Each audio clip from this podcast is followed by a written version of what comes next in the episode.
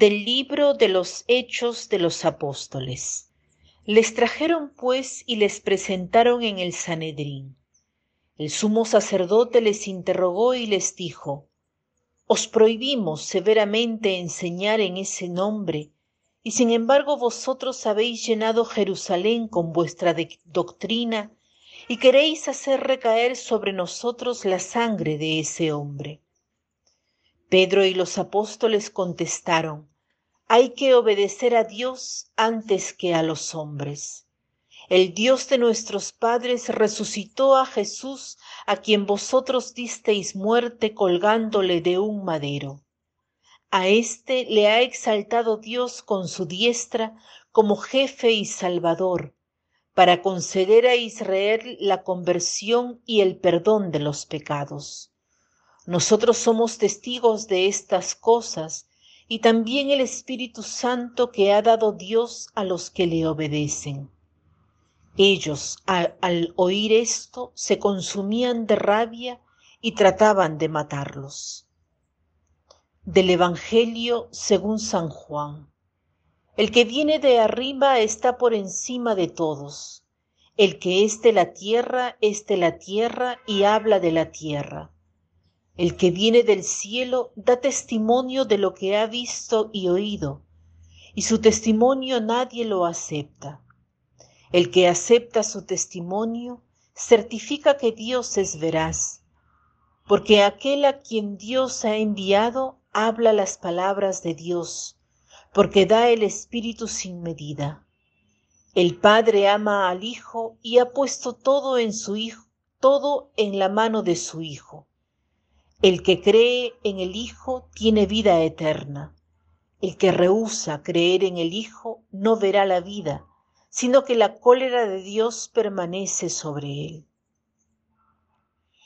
Hoy he elegido leer también la primera lectura de los Hechos de los Apóstoles, para partir de esta frase fuerte dicha por Pedro y por los apóstoles al Sanedrín. Hay que obedecer a Dios antes que a los hombres.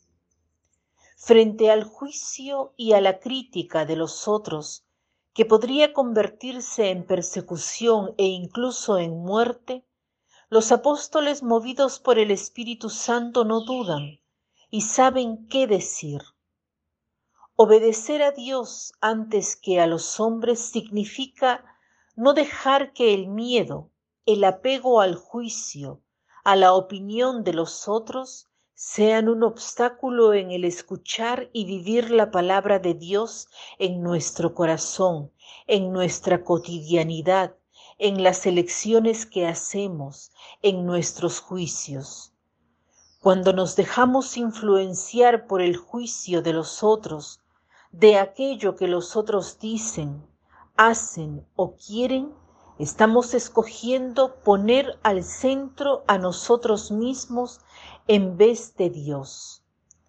San Ignacio de Loyola y con él tantos padres espirituales dice que los dos grandes polos alrededor de los cuales se puede gravitar en nuestra vida espiritual son fundamentalmente dos o Dios o los hombres. Obedecer a los hombres es escoger mi yo, porque en el fondo me estoy protegiendo, me estoy salvando, siguiendo mi yo que tiene miedo o tiene sed de afirmación, de poder, de gloria. Obedecer a Dios, poner al centro a Dios, quiere decir seguir al Espíritu Santo que nos ha sido dado y que actúa en nosotros. Pero ¿cómo sabemos si estamos verdaderamente obedeciendo a Dios y no estamos simplemente usando este versículo de la Sagrada Escritura como una excusa para ser personas que no se preocupan de los otros? Es decir, yo hago como yo digo, no como dicen ustedes.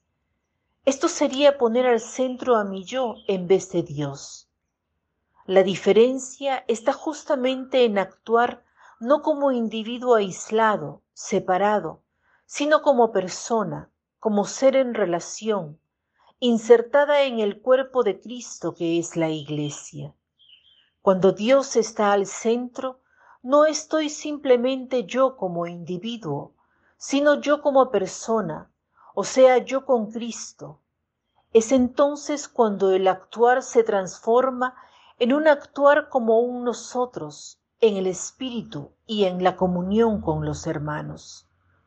¿Y cuál es la característica de la acción del Espíritu en nosotros? En el hecho de que libera el corazón, la vida. Como dice el Evangelio, construye en vez de destruir, escucha el grito de los pobres, teje la verdadera unidad. Pidamos entonces la gracia de la que habla Pedro, de ser obedientes al Espíritu Santo, a Dios, y de este modo ser testimonio del amor del Padre.